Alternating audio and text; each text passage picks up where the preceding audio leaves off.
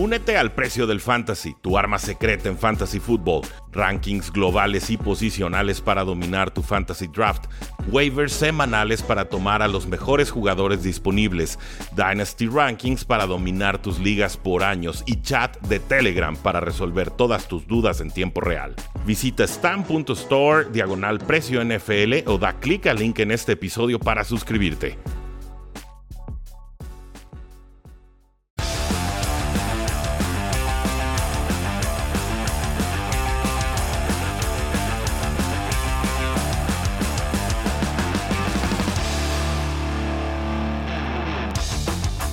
Bienvenidos a Tres y Fuera, donde la NFL no termina y nosotros tampoco. Tenemos a Rodrigo Solórzano de Tres y Fuera Jets, que nos va a ayudar a entender todo lo que está sucediendo en estos momentos en la National Football League. ¿Cómo está, Rodrigo? Hola, Rudy, ¿qué tal? ¿Cómo estás? Un saludo para ti y para todos los que nos siguen hoy en la transmisión de Tres y Fuera. Muchísimos movimientos, Rudy. Eh, equipos haciendo sus ajustes porque ya dieron a conocer cuál es el tope del salary cap, del espacio salarial, 182.5. Bajito, bajito bajito y entonces equipos pues tratando de ajustarse a ese mundo o reestructurando contratos, pero muchísimos movimientos y muchas noticias. Sí, totalmente, Rodrigo. La verdad es que estamos a pocos días de que inicie la agencia libre. Los equipos están terminando sus renovaciones, sus reestructuras de contrato, que también les permite mover algo de dinero, quizás liberar un poquito su espacio salarial para este 2021. Obviamente pagando tarjetazos de crédito a futuro, pero este año es muy particular. La mayoría de los equipos están en números rojos o lo estaban hasta hace poco. Eh, y obviamente también hemos visto toda clase de recortes de jugadores y sobre todo esto lo hemos notado con los Santos de Nueva Orleans, lo hemos visto con las Águilas de Filadelfia, eh, hemos visto este nivel, no de superestrellas, pero sí de veteranos que están en su tercero, en su cuarto año de contrato, que les dan las gracias o simplemente les dicen, ¿sabes qué? Te bajas muchísimo el dinero porque si no, te tuviste quizás un mal año, es, eh, bajó el espacio salarial y quién sabe si vuelvas a aparecer un equipo del NFL, ¿no? Y veo, es el caso puntual de, por ejemplo, un linebacker como Preston Smith, iba a cobrar creo que como 8 o 9 millones, y le dicen, oye, ¿sabes qué? Está bien feo el mercado, ¿eh? Y no tenemos espacio y necesitamos liberar. Entonces, ¿te soltamos? O te pones a modo, cobras bien poquito y nos das 8 o 9 millones en, flexibilidad salarial. Y apechugó. Y la realidad es que en otro año quizás les dice ahí se ven gracias. Y este año no. Este año dijeron, pues aquí me quedo y a ver el siguiente qué pasa. Sí, totalmente de acuerdo. Y, por el otro lado, Rudy, es porque el mercado, hay tantos agentes libres que también si vas a, la agencia libre, vas vas a tener mucha competencia y tampoco vas a poder cobrar lo que en otro año podrías cobrar. Entonces, preferible mejor te quedas en el equipo, eh, situación que ya conoces y pues ya no le mueves, ¿no? O sea, es situación complicada de los dos lados. Eh, eh, es, muy difícil, la verdad. Los equipos encantados, ellos pues nomás puedo gastar esto y esto es lo que voy a gastar, ¿no? Los jugadores son los que tendrán que resentirlo. Eh, yo estoy esperando ver muchos contratos de un año porque el año siguiente se espera explote el, espacio salarial, sobre todo con el tema de los contratos televisivos y posiblemente el regreso de aficionados a los estadios. Entonces, obviamente, si aumentan los ingresos, aumenta el espacio salarial y entonces aumenta cuánto pueden gastar legalmente los distintos eh, equipos. Muchas gracias a todos los que se empiezan a conectar. Eh, tenemos gente de Facebook Live, tenemos gente de YouTube Live. Manuel Esaú Vargas Osuna nos dice: Buen día, equipo de Tres y Fuera fuerte abrazo, bienvenido. Diego 6, quiero la gorra que el sol me está quemando la calva, jajaja. Ja, ja.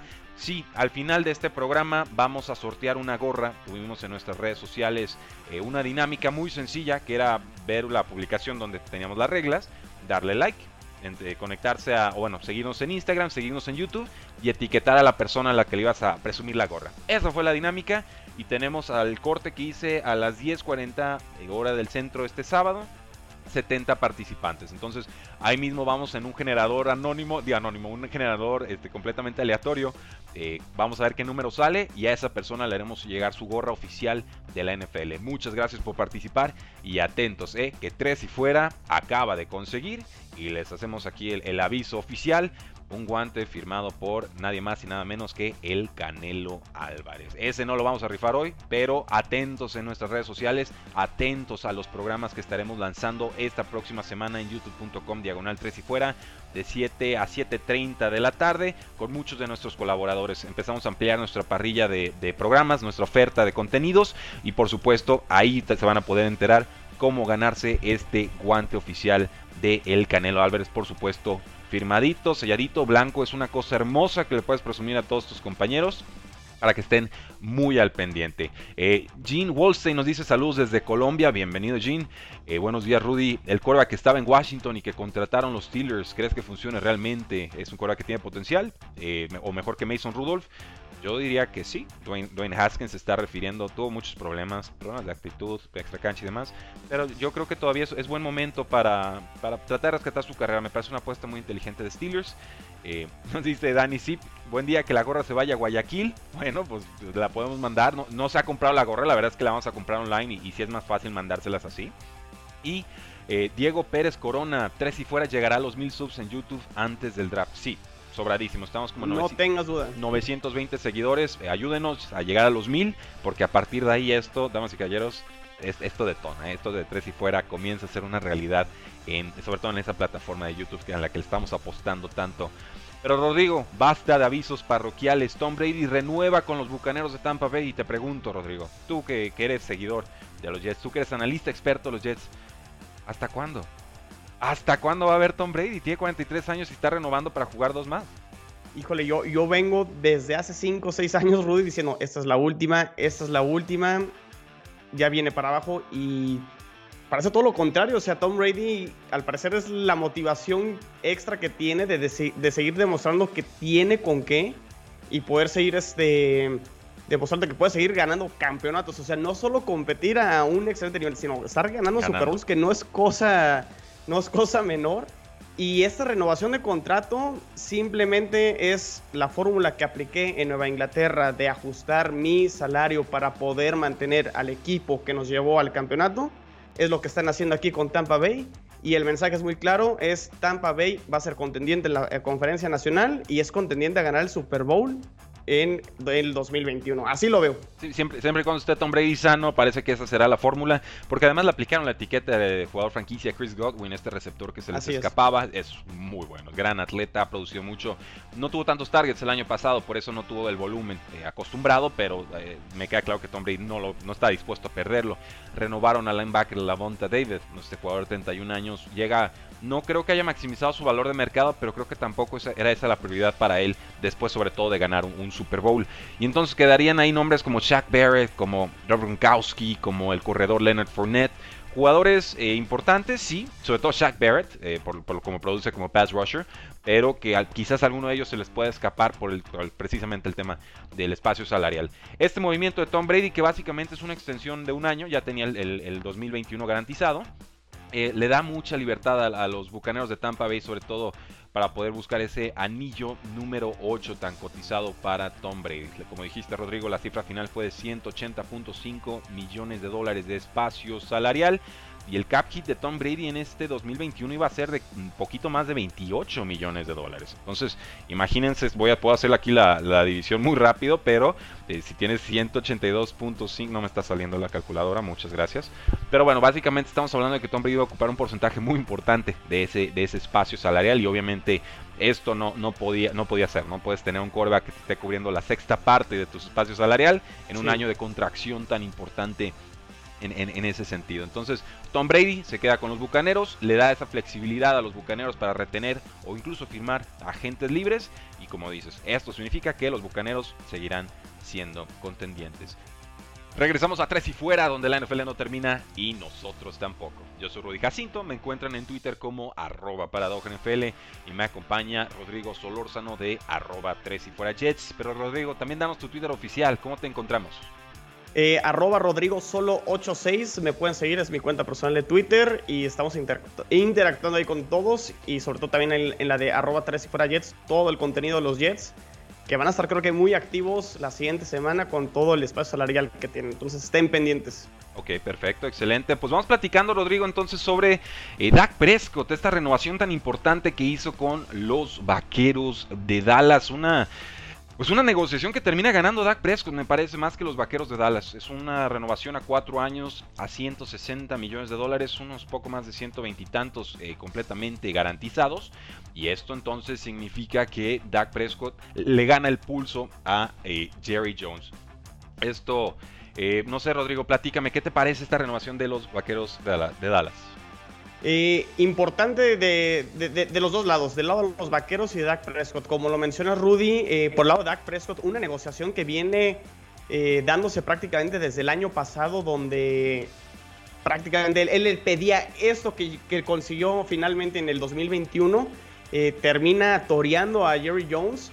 Sin embargo, creo que también estuvo muy cerca de la cornada, poniendo aquí un poco de contexto este, a los toros porque esta lesión, Rudy, que tiene en la temporada pudo haber sido catastrófica y es decir, se le acaba totalmente el poder de, negociación a, Dak Prescott. Afortunadamente la lesión no fue grave, se ha recuperado, va a estar listo y termina consiguiendo un contrato por cuatro años eh, en el monto que él, quería, este, que ahorita te confirmo exactamente, no sé, lo tienes tú ahí a la mano. Eh, ¿El monto específicamente de qué, perdón? Del contrato al final de ah, pues cuatro años, 160 millones. Eh, que siempre hay que tener muchas reservas cuando se habla de, los valores máximos de contrato porque puede pasar una de dos cosas. Una, que el jugador sea cortado antes de que realice el contrato. O en el caso de jugadores superestrellas que ocupan tanto del espacio salarial que les reestructuren. Entonces en realidad no terminan de ver la vida del contrato como tal, simplemente le, le añaden más años al final y entonces lo que le debían se lo siguen debiendo, pero eh, cambian las condiciones en como se van, este, contando año por año. Entonces es, esa ingeniería financiera contable extraña, rara que de repente representa la NFL, que es muy divertida de descifrar porque es, un fenómeno único en el mundo deportivo, es, y bueno, yo como maestro en finanzas pues lo disfruto bastante, ¿no? Es, mi mero mole, pero también hay, hay, unas cláusulas aquí bien importantes, Rodrigo. Primero, 126 millones de dólares completamente garantizados. Entonces, si Dak Prescott se desmaya, si Dak Prescott se tiene que retirar por lesión, si Dak Prescott, no sé, lo cambian de equipo, lo que sea, eh, Dak Prescott ya, ya, tiene esos 126 millones de dólares en su bolsillo. La única forma en la que no podrían pagárselo es si Dak Prescott dice de la nada, me retiro y entonces Vaqueros demanda por incumplimiento de contrato. Nada más. Pero las dos cláusulas a las que me refería era, primero, ya no le pueden aplicar el franchise tag, que ya solo habían aplicado una vez y en realidad antes de firmar este contrato se lo aplicaron por segunda vez. Entonces le, aplican el franchise tag, ese dinero lo mezclan con el resto de las condiciones de contrato y, entonces los vaqueros si le quieren aplicar una tercera etiqueta le tendrían que pagar, eh, si hubiera sido este año, más de 50 millones de dólares pero además consiguió una cláusula de Dak Prescott en la que les prohíbe por completo aplicar ese franchise tag y también les prohíbe por completo el, poder cambiarlo sin su permiso. O sea, Dak Prescott puede decidir a qué equipo es cambiado en dado caso de que los vaqueros a futuro decidan cambiarlo. ¿Por qué es tan importante tener esta protección que es, muy exclusiva en la NFL de no franchise tag y de no trade? Porque realmente este, pues garantiza que Dak Prescott pueda estar en los vaqueros y que los vaqueros tengan a su jugador franquicia finalmente por un, un, periodo bastante largo. Sí, sí, o sea, básicamente aquí lo que consiguió Dak Prescott es él controla su futuro. Y eso es algo muy raro, es. muy único y muy especial, es, es, muy extraño, muy inusual que se dé esto con un jugador. Pero por eso me decía, le ganó el pulso Dak Prescott a Jerry Jones, porque la apuesta de Jerry Jones siempre fue, este año vas a bajar un poco el nivel y entonces ya te puedo ofrecer el contrato a precio de mercado por debajo. Y Dak Prescott decía, pues nada más páguenme lo que valgo, solo páguenme lo que valgo. Y eso en un momento era 30 millones anuales. Y después eran 36 millones anuales. Y el siguiente año iba a ser 42 millones anuales. Y así nos podíamos seguir al infinito y más allá. Porque yo no tengo ninguna duda, ¿eh? Rodrigo, yo no sé tú. Si Dak Prescott llegaba a agencia libre sin restricciones el próximo año, Dak Prescott iba a cobrar 50 millones de dólares anuales. No, se vuelve el coreback más cotizado y codiciado por todos los equipos en busca de coreback. Y realmente, lo que pasa es que los números ahí están. O sea, los números de Dak buenos. han estado. Y, no yo no tengo duda, Rudy, que si no hubiera sido por la lesión, por la división tan mediocre, tan mala que fue el este de la Nacional el año pasado, los vaqueros, sin duda, yo creo que hubieran podido ganar la división con, con él. Y, creo que ya con, esta renovación, con esta extensión de contrato de Dak Prescott con los Vaqueros, de inmediato yo los pongo como favoritos a ganar su división el año que entra. Obviamente Washington tiene una muy buena defensa, dudas ahí con la posición de coreback, pero uno ve la división y el mejor coreback actualmente en esa división en el este de la Nacional lo tienen los Vaqueros. Y con el contrato que quiso Dak Prescott, y obviamente, pues, este, garantizando también un poco este, a su coreback el equipo de los. Vaya que sí. Nos dice Beto Mungía, buenos días, Prescott solo gana más que Mahomes. solo Mahomes gana más que Dak Prescott, está el resto del comentario. Y, sí, o sea, Mahomes promedia más. Dak Prescott simplemente se, cuela en ese top de tops para tops. Eh, ¿Cómo ven los movimientos de los Bills? Pues bien, unas reestructuras, eh, retiene a Matt Milano, lo comentamos un poquito más adelante, y nos dice a Medrano, para mí, Dak Prescott merece más ese contrato con Goff, un Wentz o un Big Ben. Sí, sin duda, digo, sus equipos ya hablaron, ¿no? Goff ya fue vendido, Wentz ya fue vendido, Big Ben pues le, bajaron el sueldo, no se lo subieron, así que eh, sí, claramente Dak Prescott está en otra estratosfera de, de corebacks ahorita. Ah, y además que creo que están en, diferentes situaciones en su carrera. Goff creo que ya con, con un equipo muy bien rodeado en el, en el, caso de los Rams y ya sabemos cuál es su tope. Yo creo que hasta ahí llegó Goff y yo creo que Prescott todavía nos puede regalar más. Y sí lo merece, o sea, totalmente de acuerdo. Sí merecía este contrato y creo que va a rendir frutos con, los vaqueros. Y Big Ben, pues es más bien al revés, ¿no? Es una reestructura para mantenerse en el equipo. y tengo oh, mis dudas. ¿Sabes qué? ¿eh? Vamos tocando ese tema muy rápido ahorita que estamos con quarterbacks. Ahí más bien me parece que lo de Big Ben y Steelers es no saber consumar un divorcio. Porque si se retiraba Big Ben les iba a costar, si se quedaba les iba a costar más. Pero también eh, no tienen un plan de sucesión los Pittsburgh Steelers. Entonces es un matrimonio a fuercitas. Ahorita no les quedó de otra. Me parece que se van con la idea de lo que fue Big Ben, de lo que representa Big Ben, de la dificultad que representa el divorciarte de una leyenda de la franquicia como lo es Big Ben, porque lo es. Aunque no le caiga bien a todo el mundo, lo es. Eh, y entonces caes en esta situación en la que pues no tengo espacio salarial, no tengo forma de reemplazarte como coreback y aparte me cuesta mucho tenerte o no tenerte. Entonces, pues a conveniencia nos quedamos. Pero la parte donde yo sí veo con recelo el, tema aquí de los Steelers es cuando sale el presidente y, nos dice, no, es que a Big Ben le queda mucho brazo, sigue teniendo ese brazo de antaño. Y, dices, bueno, presume otras características, ¿por qué vas y te tiras al precipicio con esa que no vas a salir bien librado?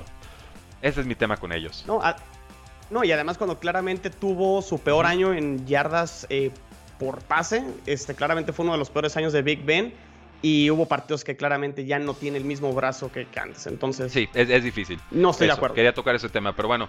Eh, los Patriotas también hicieron un movimiento de quarterback y debo decir, según he visto en ciertos foros, no está del todo contenta la afición. Es una figura muy polarizante, como siempre lo ha sido.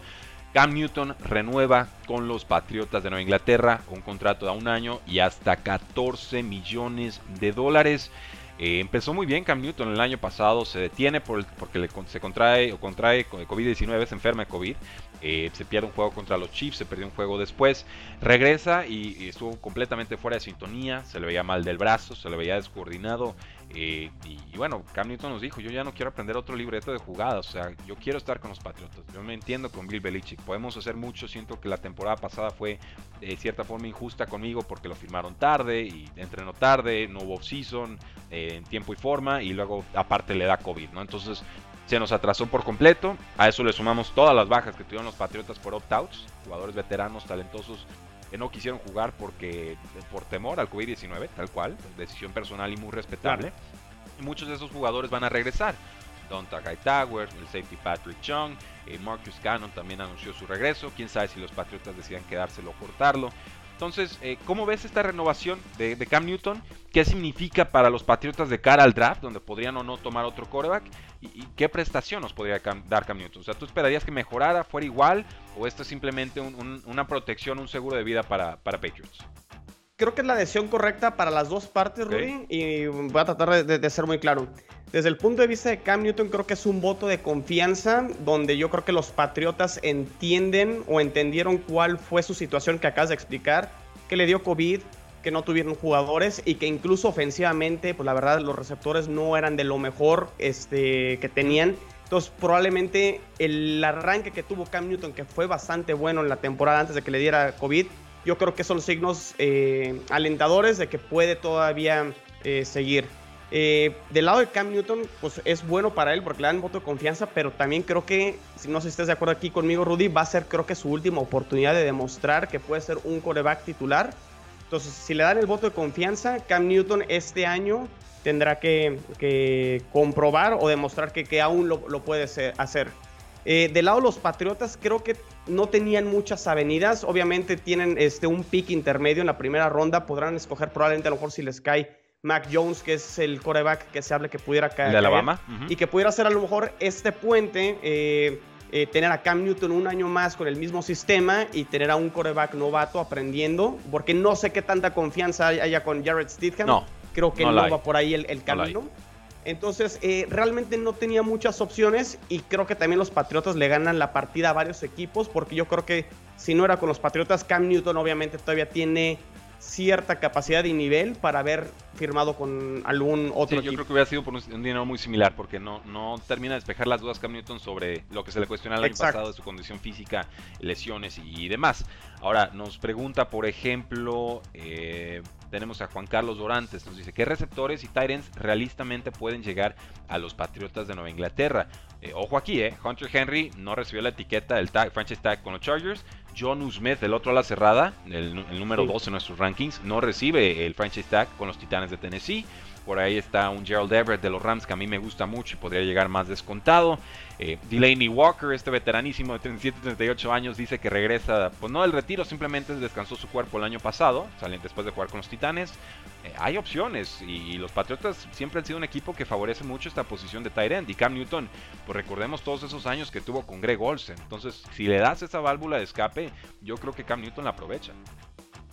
No, además, eh, complementando esa pregunta, que, ¿qué receptores pueden llegar? Hay muchísimos receptores disponibles en la agencia libre. Y los Patriotas son ahorita, eh, al, día, de hoy, el tercer equipo con más eh, espacio salarial disponible. No tengan duda que por ahí van a atacar. Vamos a ver qué equipos ofrecen más de los que tienen espacio salarial. Pero sin duda, el cuerpo de receptores de los Patriotas del 2020 al 2021 tendría que mejorar mucho.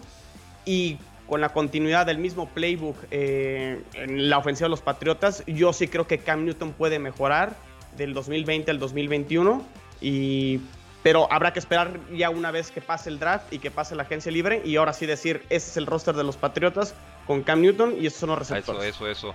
Y sobre todo, eh, pues entender que va a ser un equipo muy distinto. O sea, los Patriotas que vimos el año pasado, ¿Sí? digo, eso fueron, fueron un equipo 7 y 9 y me parece muy loable lo que hizo Belichick con ese roster que era sotanero, top, eh, digo, top 5, pero para abajo, ¿no? O sea, bottom 5 en cuanto a talento general de la NFL. Me parece que le sacaron demasiado provecho y le dieron pelea a partidos importantes como contra Seahawks y contra los Kansas City Chiefs, que no ganaban ese juego hasta inicios del cuarto, cuarto, con claridad. Eh, con Brian Hoyer y Jared Stedham y, ¿no? y Patriotas con buena defensa, en fin. Eh, creo, que, creo que va por ahí. Con el tema de receptores abiertos, pues depende de cuánto quieran gastar o estén dispuestos a gastar los Patriots. Yo creo que si salió un Allen Robinson de los Osos a mercado, se le iban encima por completo. Ahorita lo mejor que queda en esa posición sería eh, Kenny Golladay de los Detroit Lions, pero él sí va a estar cobrando sus 20, 21 millones de dólares porque Godwin y Allen Robinson fueron etiquetados y Kenny Golladay no. Y es clarísimamente entonces el mejor receptor y ahí va a haber una subasta, va a haber una pugna fuerte. Will Fuller como amenaza profunda, a pesar de que esté suspendido seis partidos, me sigue pareciendo que puede ser un receptor número uno, lo ha demostrado siempre que ha estado sano con Deshaun Watson. Y, de ahí para abajo hablamos de nombres como Nelson Aguilar, como Sammy Watkins, eh, Terrell Williams acaba de firmar con Juju Smith. Detroit, está Juju Smith Schuster, por supuesto. Entonces, eh, Curtis Samuel, unos 9, 10 millones de dólares puede llegar. Eh, hay, hay muchos nombres, los podemos tocar, pero sí, nada más entiendan, sepan, el equipo de Patriots se va a ver muy distinto esta próxima campaña. Vamos a una pausa y regresamos a Tres y Fuera. Regresamos a Tres y Fuera, donde la NFL no termina y nosotros tampoco. Yo soy Rudy Jacinto, me acompaña Rodrigo Solórzanos. Muchas gracias a todos por estarnos eh, bombardeando con preguntas en realidad.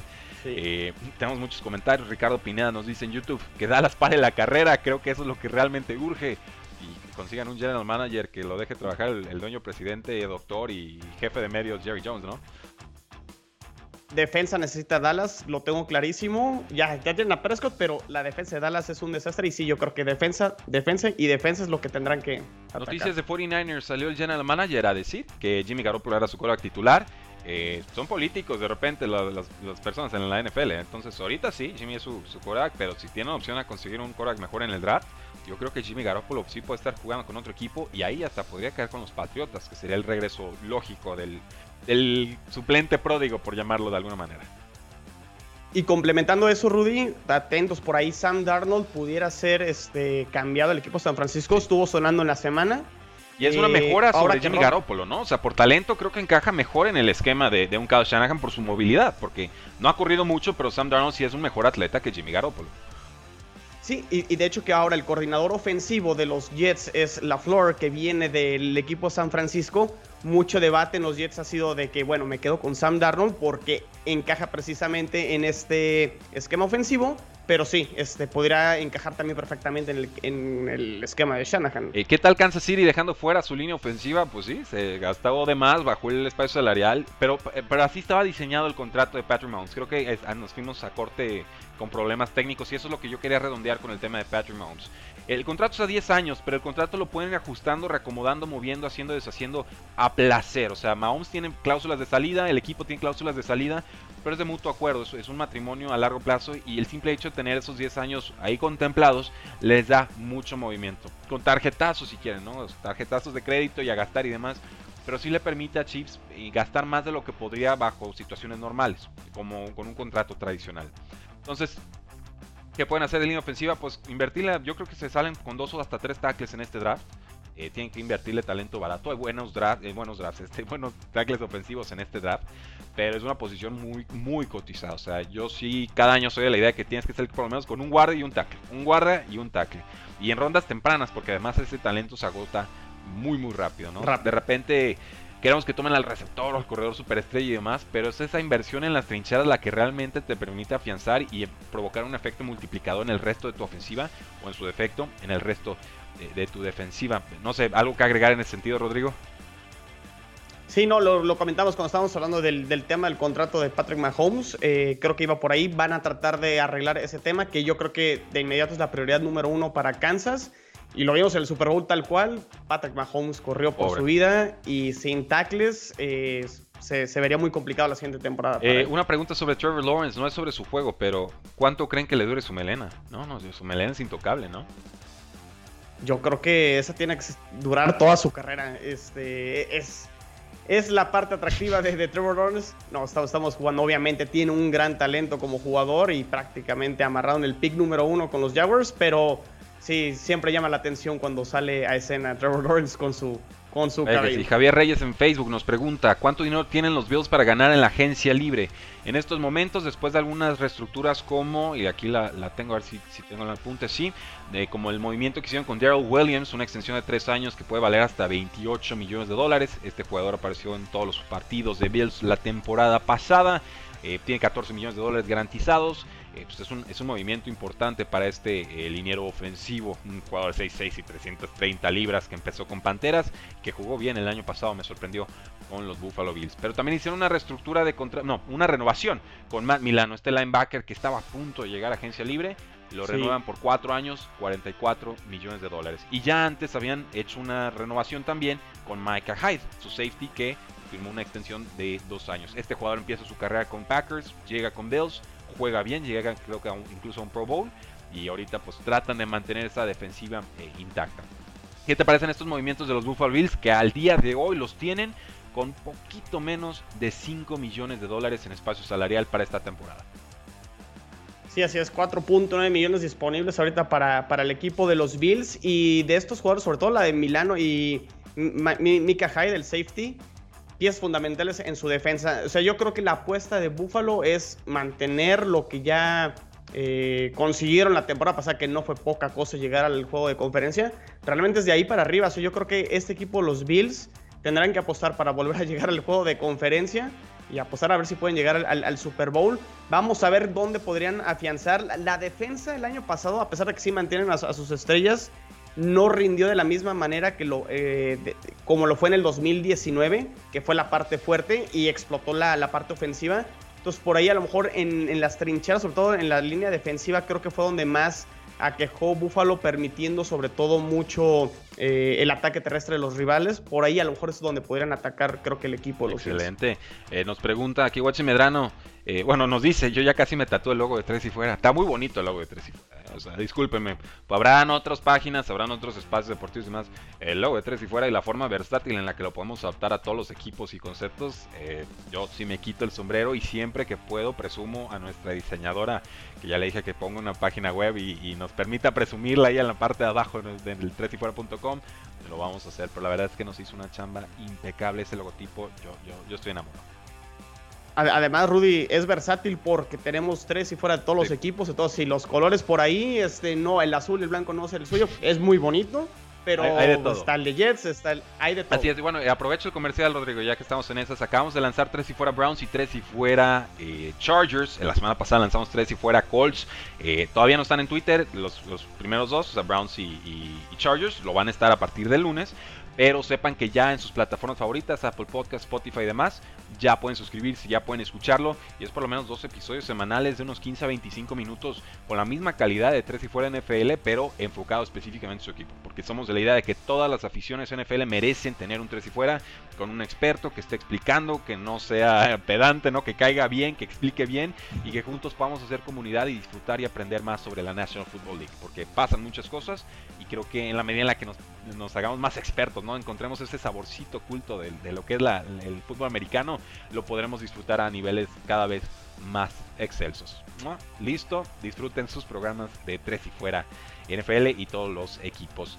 Top 3 posiciones que están más nutridas de talento en este draft, nos dice Agüetzin Medrano. Eh, a falta de hacer un scouteo profundo, y confieso que este año estoy más atrasado que en otras campañas, pero vamos a llegar con todo al draft. Yo diría que es receptor abierto, quarterback, y me atrevo a decir tackle ofensivo, Rodrigo. ¿Tú qué opinas? Coreback, para mí, yo creo que corebacks se van a ir cuatro en el top 10. Ok, sí, lo veo. Que sería, eh, Este- vamos, vamos haciendo el recuento, Trevor Lawrence de Clemson número uno. Posiblemente Zach Zach, Wilson. Wilson, de Brigham Young University, BYU en 2. Se pelea con Justin Fields de Ohio State, es el Sí. lugar número 3. Y se habla mucho de Trey Lance, este jugador de segunda división colegial de North Dakota, donde salió Carson Wentz. Así es que ayer tuvo su, Su Pro su Day. Pro Day eh, con comentarios positivos, negativos, pero que mucha gente confía. Incluso lo compararon por ahí, leí con, con Josh Allen, ciertos atributos físicos. Habrá que ver. Este, yo, vamos a llegar con todo con el tema del draft, pero sí, corebacks, este, coincido que es una posición fuerte, más fuerte incluso que en el año 2018. Y receptores hay muchísimos, hay muchísimos receptores, eh, creo que incluso más fuerte que, que el año pasado cuando Sí. se habló de CD Lamb, de eh, Henry Pues Ross. mira, los- el mejor receptor, por ejemplo, de este año, pues, que creo que estamos todos en consenso, fue Justin Jefferson de Sí. LSU. Y aquí está el que era el número uno encima de Justin Jefferson en esa ofensiva 2019 de, de, de LSU, ¿no? O sea, es, es Lamar Chase es un prospectazo. Hay otros muy poderosos, ¿no? Le'Veon Waddle, Waddle el, es un muy buen atleta, Devonta Smith, el velocista por excelencia de Alabama, que ganó el Heisman. Eh, pero de ahí también hay profundidad, o sea, hay buenos receptores en todas las rondas. Y, y yo por eso, wide receiver, creo que sí sería claramente otra, otra posición eh, muy fácil de atacar en cualquier nivel del draft. Y rápidamente ya nomás con el tackle Penny Sewell, talentazo. Si el año pasado hubo cuatro tackles muy buenos que fueron creo que en el top, ¿Top 13? 13, si no, si no me equivoco. Eh, creo que Sewell está por encima de esos cuatro. Entonces el que se lo quede creo que va a conseguir un tackle muy bueno eh, en- para, pues, para el Vaya que sí. Juan Carlos Dorantes dice que Al Rudolph quiere llegar a los Patriotas. ¿Sería una buena opción en caso de que Hunter Henry no llegue a Pats? Sí, yo, yo diría que sí. Creo que llegaría por un contrato de 6 o 7 millones de dólares anuales. No me parece que ya es un receptor top, pero eh, pues, tuvo 10 años de muy buena carrera con los vikingos, ¿no? Bloqueando y ya después en una faceta eh, un poco más eh, receptora. Incluso no descarten que Patriotas invierta en dos alas cerradas. O sea, eh, ha sido tanta la necesidad por desde que se retiró Gronkowski que yo creo que fácil le pueden invertir a dos alas cerradas y invirtieron dos picks de draft que pues, todavía esperan que funcionen en tercera ronda el año pasado. Se me está yendo el nombre, Devin Asiasi y el otro era ah, Dalton King. Entonces, tienen por ahí a Brian Iso, pero pues, es un jugador del, del- de relleno de montón, sinceramente. Hay, hay mucho que trabajar, pero sí tienen opciones los Patriotas en esta temporada. Rudy, ¿crees que Saints baje su nivel por el tema de cortar a jugadores con el, por el salary cap? Pregunta Edwin Flores Cruz en YouTube y la respuesta es... Yo creo Por que supuesto. sí, pero tengo que ver, tengo que ver primero quién va a ser el coreback. Indep- Este, no, no, a ver, tiempo. Drew- Independientemente del coreback que sea, yo espero que Santos baje uno o dos niveles, ¿eh? Porque si es Drew Brees, ya está bien cerca del retiro. Y si es James Winston, pues pueden jugar bien, pero pues James Winston te va a provocar entrega de balón. Sí, o sea, a, lo que iba Rudy, o sea, definitivamente van para abajo. O sea, es- eso sí, estoy totalmente de acuerdo. Realmente es qué tan abajo van a caer o qué tanto por ahí este, se podrían mantener en una temporada, a lo mejor tipo Patriotas sin Tom Brady. El año pasado que a lo mejor queden 7-9. O sea, que estén navegando ahí en, en el un 8-8. Bueno, 8-8 creo que ya no va a aplicar para la siguiente temporada. Ya el, el Sí, promedio de 500 Se nos va a acabó que, que va, va a haber un juego más, es por eso. va a haber un juego más, pero creo que todo dependerá de qué tantas bajas más va a tener los Santos para ver qué tanta, qué tan fuerte puede ser la caída para, para el equipo Los Yo me quedaría con James Winston. Todavía sigo sin entender esa renovación de ¿qué, cuánto le están pagando a Tyson Hill. Pues ahorita no hayan dónde rescatar dinero y a Tyson Hill, el jugador gadget que lanzó como 5 pases el año pasado, le pagaron una millonada. Gracias. Sí. Sí, si Tyson Hill ya, ya, hubiera sido un jugador más constante, que realmente de incluso iniciara de titular y que terminara todos los juegos, creo que ya tendría la respuesta. Creo que sean, Payton claramente lo tiene claro, no es su quarterback del futuro. Y están en ese dilema de ahorita el equipo de los Santos de Nueva Orleans. Perfecto. Vamos a una pausa y regresamos a tres y fuera. Regresamos a tres y fuera, donde la NFL no termina y nosotros tampoco. Yo soy Rodrigo Jacinto, nos acompaña Rodrigo Solorzana. Muy buenas preguntas que nos está tirando el público dentro y fuera del aire. Eh, una cosa tremenda. Por cierto, la chica colaboradora de Tres y Fuera de apellido Huerta, Mariana Huerta de Tres y Fuera Cowboys, es hermana de Oscar, pregunta Bento Mujía. No, es su prima. Y es muy capaz la canija, muy capaz. Si no han escuchado 3 y fuera Cowboys, ya se tardaron. A Wechin Medrano pregunta, ¿y el 3 y fuera Patriots? Si no, eh, para yo aventarme a hacer, pues estamos en contacto, se puede, se puede hacer. Eh, me han pedido mucho el 3 y fuera Patriots que lo haga yo. La verdad es que prefiero tener un rol más, este, ahora sí que por encima de, porque si me clavo con otro podcast, eh, puede resentir los otros contenidos de, de 3 y fuera y no se vale para todas las aficiones. Por eso no le he entrado. Eh, Franco Jafet nos dice Chris Ballard. Sí, Chris, dije Frank Reich. Frank Reich es el head coach. Nos preguntan fuera del aire. Chris Ballard es el general manager de los Colts y ha hecho un muy buen trabajo. Eh, eh, tiene mucho espacio salarial los Colts. Nos hicieron la pregunta de qué equipos tenían más espacio. Y dijimos Jaguars, dijimos Jets, Patriots, Colts. Y era ese como el, top 4 de, de, equipos que más dinero tienen para gastar este año. Eh, ¿Qué otra pregunta tenemos por ahí? Eh, ¿Qué novato, qué Korak novato creen que puede estar cerca de Patriotas? Nos dice Awetsin. Eh, yo creo que Trey Lance, porque es el mismo prototipo que Cam Newton. A ver, ojo, yo creo que Cam Newton llega a los Patriotas, sí porque es factor en, con su movilidad, pero también porque fue el último, último que, de calibre medio titular que podían firmar los Patriotas. ¿eh? O sea, si le das una baraja de 10 quarterbacks, no estoy seguro que Cam Newton fuera el primero que, que tomara en ese sentido, no estoy seguro que Trey Lance sea precisamente lo que están buscando eh, los Patriotas. Sí sabemos que le gusta a Josh McDaniels el factor movilidad, que lo buscó en su momento cuando era head coach de Broncos con Tim Tebow, y que obviamente eso es un atractivo con, Cam Newton, pero no creo que eso sacrifique o demerite que también estén buscando el pocket pass de buen brazo o, o la precisión que en un momento llegó a demostrar Tom Brady, el dominio de ofensivas y demás. O sea, eh, correr es padre, es importante, pero correr sin todo lo demás eh, no es una receta exitosa a largo plazo. Y creo que eso es lo que están aprendiendo varias franquicias. Saludos a los Osos de Chicago. ¿Qué pasará con el quarterback de Dolphins? ¿La barba seguirá o ya le darán lugar a Tua Tango Bailoa? Pregunta Sirgova. El tema de Tua con los Dolphins. Está raro, ¿verdad? Está raro. Eh, Tigrillo, que ya lo vi, que, que está aquí este, en, en, los comentarios de tres y fuera Dolphins. Él, él ha tocado mucho el tema, él lo defiende, él cree que Tua va a ser el coreback titular y Fitzpatrick creo que va, va a la agencia libre, creo que va a cobrar caro y el tema realmente con los Dolphins es si es Tua o si van a hacer un intento por Deshaun Watson en caso de que Texans lo ponga disponible. Sí, yo, yo soy de la idea de que se queda Tua como coreback titular este año. Está difícil vender a Deshaun Watson. Yo sé que está haciendo berrinche, chillando, ya me voy, ya no vuelvo a jugar, lo que sea. Tiene contrato, cinco años. ¿eh? O sea, si Texans dice te quedas o te retiras, se queda o se retira, punto. ¿eh? Está bien que esté muy enojado y lo que sea. Pues yo lo pensado antes de renovar con el equipo. Esa sería mi postura. Pero bueno, el, Watson dice no juego, Texans dice no se vende y en ese impasse estamos. Veremos qué sucede eh, antes del draft, porque ya saben que las fechas límites son las que provocan acciones de los equipos. Eh, vamos, vamos, vamos con los franchise tags, Rodrigo. Yo los he estado comentando en el podcast de Tres y Fuera NFL, disponible en todas sus plataformas y celulares. Pero eh, para los del radio, creo que es importante comentar qué jugadores recibieron esta etiqueta de jugador franquicia, que es básicamente un salario top 5 con el dinero 100% garantizado por un año. A los jugadores no les gusta recibirlo porque ellos prefieren la seguridad de un contrato multianual con más dinero garantizado. Vamos comentándolos muy general y tú me dices, Rodrigo, si te parece que ese jugador valga o no la etiqueta, que este precio cambia dependiendo de la posición. Eh, los Saints aplicaron el, tag a Marcus Williams, este safety eh, que tuvo 13 intercepciones en su carrera y que va a cobrar poquito más de 11 millones de dólares. Sorprende porque Saints no tiene espacio salarial, están en números rojísimos y aún así le aplican la etiqueta. Eh, rápidamente lo veo más como cómo mantener el talento y que no se me desmantele tanto el equipo. Yo creo que fue la vía que toma los Santos de Nueva Orleans. Entiendo el movimiento, pues tristemente para Marcus Williams. Eh, sí, eh, Marcus se tendrá que esperar. Y si es un talento top 5, entonces por ese lado, pues nada que reprocharle al equipo que le pague como un talento top 5. Vamos con el safety de los Broncos, Justin Simmons. Segunda etiqueta consecutiva. Rarísimo ver que se haga una segunda etiqueta consecutiva a un jugador que no sea un quarterback. y lo hemos visto varios, que esto sucedió varias veces este año. Es un jugador que tuvo 96 tacleadas, 5 intercepciones, 9 pases defendidos con los Broncos el año pasado. Jugó casi todos los snaps defensivos por 3 temporadas consecutivas.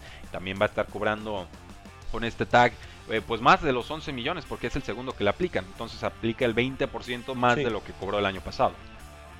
No, bien, movimiento creo que correcto por parte del equipo los Broncos. Eh, y Justin hicimos pues Digo, luego de repente estos casos donde firmas dos veces este el franchise tag y se me viene a la mente Kirk Cousins, pues terminas cobrando buena lana al final de cuentas cuando firmas consecutivamente dos franchise tags y luego se viene el contrato a largo plazo. A veces de repente no es tan mala idea para los jugadores si todo se, se alinea claro. como... es, es, muy buen dinero y la realidad es que en un principio cuando se acordó esto, creo que fue en el CBA del 1994, cuando oficialmente ya se abre eh, la existencia de una agencia libre porque la NFL y los dueños se amarraron y tuvieron que conseguir ese derecho los jugadores en la corte.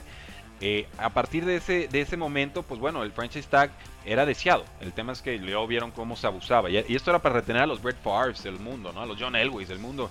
Pero ahora, por ejemplo, te están aguantando tackles ofensivos de relleno nada más porque no quieren perder al jugador, aunque no es un talento especial, ¿no?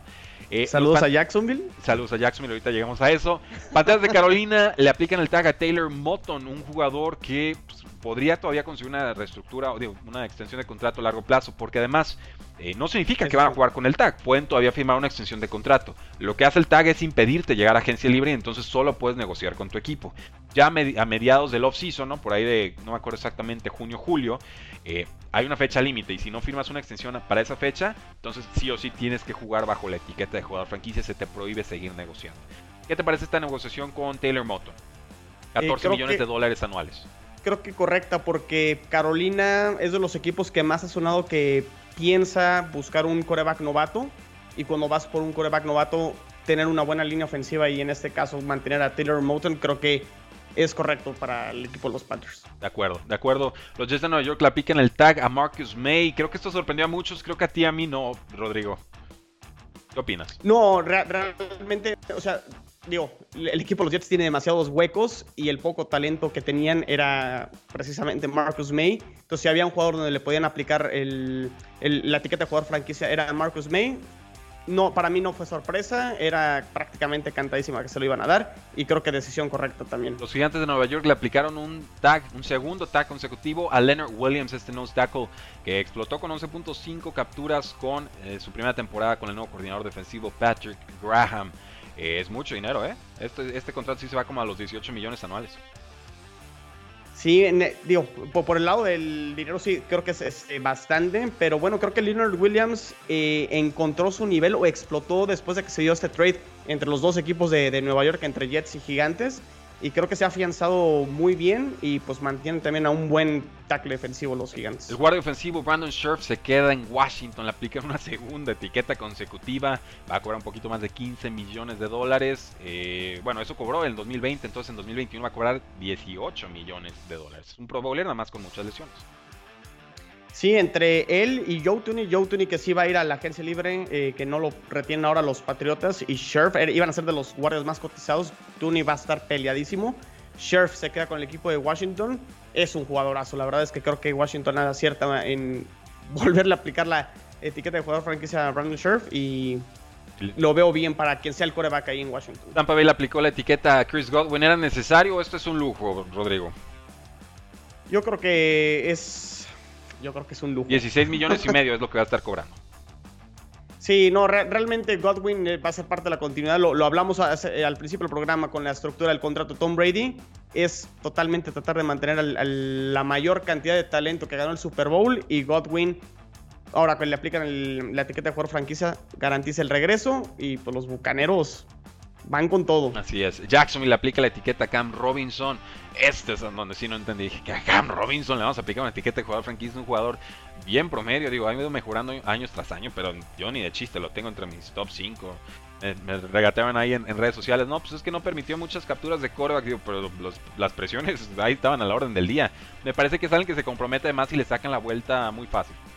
O sea, no, le veo un buen centro de anticipación a Cam Robinson y veo por eso no le pagaba realmente no, no, lo entiendo porque, digo, bueno, sabemos que Jacksonville va a tomar coreback con su pick número uno, pero tienen otro pick de primera ronda y a lo mejor ahí podrían haber atacado la posición de tackle. Y además de que hay muchísimos tackles disponibles en la agencia libre, yo creo que no era la ruta correcta eh, para Jackson. 14 este millones y medio es lo que le van a pagar. En segunda ronda lo calificó mal Pro Football Focus en su año de contrato como protección, protector de pase, y eso es lo más importante, ¿no? Y sobre todo si vas a proteger a Trevor Lawrence. Aquí pues, le dio miedo a Jacksonville ver qué había detrás de la puerta número B. Y dijo, pues me quedo con la, A, aunque sea medio fea, ¿no? no quiso catafixiarla. Y los Osos de Chicago le aplicaron la etiqueta a mi muchacho, a mi querido, a mi deseado. Libérenlo, por favor. Robinson. No hay un receptor en la historia pues de colegial y NFL que haya tenido tantos quarterbacks tan malos y haya producido tanto como Allen Robinson. La verdad es que es una cosa increíble desde colegial con quarterbacks tan, tan, pero tan malos como Christian Hackenberg hasta el día de hoy, ¿no? O sea, pasó por Blake Bortles, pasó por Nick Foles, pasó por Mitchell Trubisky. No, no hay nada y aquí pues el tema es que 18 millones de dólares es lo que va a cobrar, ¿no? Y él, no, quiere jugar por la etiqueta, él, él sí está listo para irse a huelga. Sí, es, es, que la producción de Allen Robinson con esos corebacks es impresionante. O sea, estamos hablando de corebacks de mediocres para abajo. Sí, sí. Desde mi punto de, de vista. o sea, no hay forma. Sí, entonces eh, realmente muchos equipos se saboreaban que Allen Robinson toca, este, llegara a la agencia libre, iba a, ser pelea, iba a estar peleadísimo. Pero no, yo, yo aún así creo, Rudy, que no va a iniciar con el equipo de Chicago en el 2021 y por ahí yo creo que sí coincido. Se va, se va a ir a huelga, va a eh, pedir un trade y vamos a ver qué, qué, que, consiguen en, este caso. Sobre todo porque los osos están en números rojos importantes, entonces esta etiqueta son 18 millones garantizados, no hay forma de diferir los otros lados. Y aquí Allen Robinson no les va a dar el gusto de una extensión de contrato. ¿Por qué? Porque cuando se lastimó el ligamento cruzado anterior, eh, Allen Robinson, Chicago se acercó y le dijo, oye, deberías de firmar este, esta extensión de contrato descontada, que es muy amigable para el equipo, porque quién sabe cómo regreses de tu, de tu lesión. Y Allen Robinson se ofendió y dijo, ah, sí, órale, nos vemos en agencia libre. Y, ahí está. O sea, Chicago desesperado, Brian Pace y por supuesto que coach Matt Nagy en año de o, hacen algo o se nos van. Y, su receptor número uno, que es lo único que tienen por vía aérea, Darnell Mooney con amenaza profunda, pero no alcanza para wide receiver 1, eh, aquí está en huelga. Entonces eh, se vienen tiempos complicados para Chicago y por eso sí los veo como serios contendientes para ir por Russell Wilson. Eh, o sea, porque están desesperadísimos, van a tirar 5, 6, 7 años de futuro con tal de poder hacer algo esta temporada. Pero bueno, muchas gracias, damas y caballeros, por habernos acompañado el día de hoy. Estamos a punto de despedirnos. El, yo soy Rui Jacinto, nos acompañó Rodrigo Solórzano y sigan disfrutando la NFL, porque la NFL no termina y nosotros tampoco. Si fuera. Hola, soy Rudy Jacinto, creador de Tres y Fuera. Si te gustó el programa de hoy, suscríbete a este y otros podcasts de la familia Tres y Fuera. Tres y Fuera NFL, Tres y Fuera Fútbol, Tres y Fuera de tu equipo favorito y claro, el canal de Tres y Fuera YouTube con videos todos los días. Porque si tu equipo existe, Tres y Fuera lo cubre.